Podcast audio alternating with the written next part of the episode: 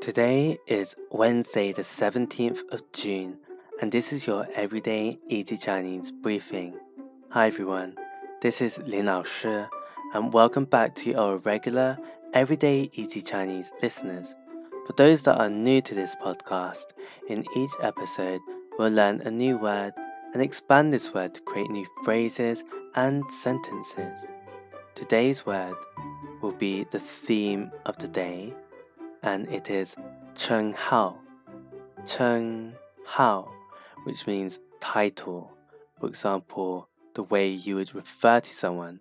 Now, in China, we would normally refer to people with their surname and then the profession. For example, Lin Lao Shi.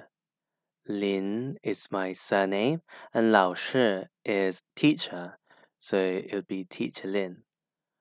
So the other types of titles that we have are 先生, which is Mr. 先生. For Miss or Mrs., you can say 女士,女士, which is very formal. And for an older woman, you can refer to them as 太太,太 Tai. And for an older working man, we can call them 师傅,师傅. So to recap, we have 先生 Mr.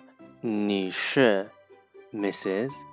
太太 for an older woman, 师傅 for an older man.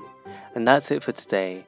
For more Chinese language resources, head over and subscribe to our YouTube channel Everyday Easy Chinese for new lessons every Thursday and Sunday. See you over there.